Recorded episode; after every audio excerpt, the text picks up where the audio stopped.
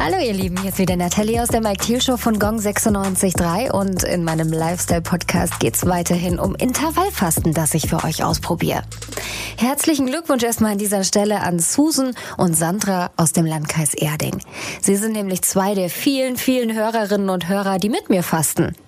Und die beiden Kolleginnen, die haben mir erzählt, dass sie schon ordentlich abgenommen haben.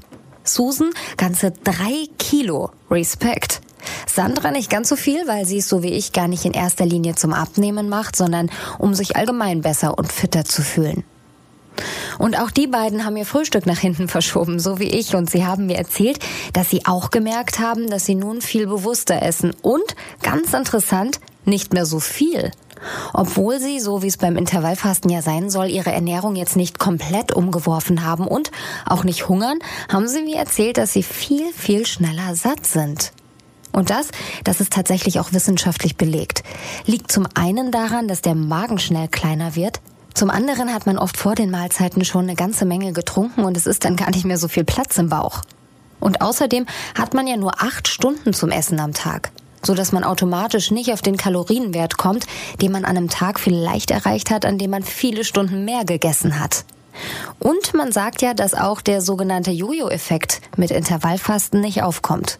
Das sagt übrigens auch Mediziner und Comedian Eckart von Hirschhausen. Denn diese Ernährungsform vermeidet, dass der Körper durch völligen Verzicht auf Nahrungsmittel plötzlich Heißhunger entwickelt. Denn durch die Befriedigung einer Fressattacke stopfst du dich ja wieder voll und nimmst daher wieder zu. Und dadurch entsteht dieser ungeliebte Jojo-Effekt. Die 16 zu 8 Regel verhindert diesen Effekt und hilft dadurch beim gesunden Abnehmen ohne Diät. Sandra aus Erding hat mich gefragt, wie es denn jetzt eigentlich mit Alkohol ausschaut. Also während der Fastenzeit natürlich tabu, aber was ist mit der anderen Zeit? Darf man in den acht Stunden Alkohol trinken? Ich habe die Frage an den Experten weitergegeben und der sagt, man sollte den Alkoholkonsum während des Fastens generell schon ein bisschen einschränken. Ganz verboten ist es aber nicht. Wenn du zum Beispiel abends mal auf eine Party eingeladen bist, musst du nicht auf Alkohol verzichten. Du kannst einfach dein Intervall etwas nach hinten verschieben, so dass die Party optimalerweise im Zeitfenster deiner Essensphase liegt und dann, dann darfst du durchaus auch mal einen Cocktail trinken. Susan und Sandra haben bis jetzt komplett auf Alkohol verzichtet, auch auf ihr Gläschen Prosecco während Germany's Next Topmodel. Und es wird immer besser, Leute.